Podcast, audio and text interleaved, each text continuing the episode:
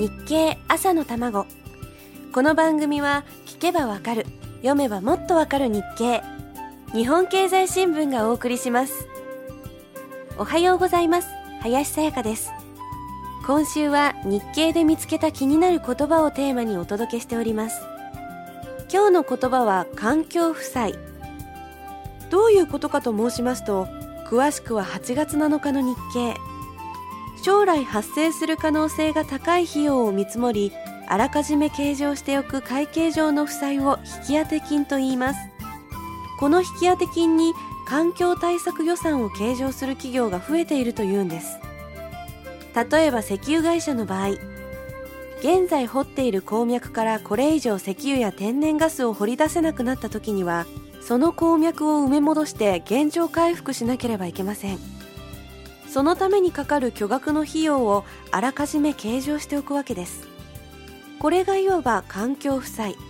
あくまで造語ですが日経が使った造語はいつの間にか一般に使われるようになることが多いので覚えておくと役立ちます。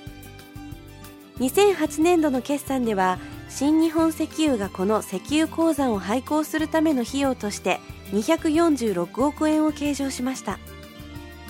王子製紙はポリ塩化ビフェニールいわゆる PCB を使った生産設備を廃棄するときに必要になる費用や生産の段階で生まれる汚れた泥状のもの汚泥を最終的に処理するための費用として17億円を計上しました。特にこの PCB の処理に関しては2001年に施行された PCB 廃棄物適正処理推進特別措置法という法律に沿って各社がその費用を引き当てています。電機メーカーはパソコンのリサイクル費用などそれぞれ環境対策のために予算を引き当てていて厳しくなっていく環境基準や新しい会計ルールに適合するために各企業が必要となる新たな負担への準備をしているわけです。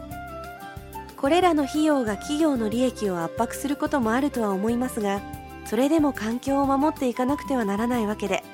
そのためには仕方のない費用なんですね。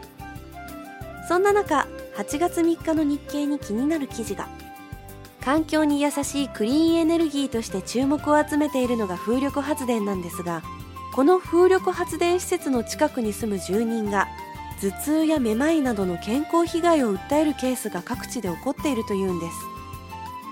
大半の人は風車から遠ざかれば体調が回復するので風車が回ることによって発生する低い周波数の音が問題なのではないかと考えられています。残念ながらまだこの分野には十分なデータがなく低周波音被害への安全基準といったものが定められていません。風力発電は環境対策の面からも注目の方法だけになんとか改善していただきたいものですね。続きはまた明日のこの時間です。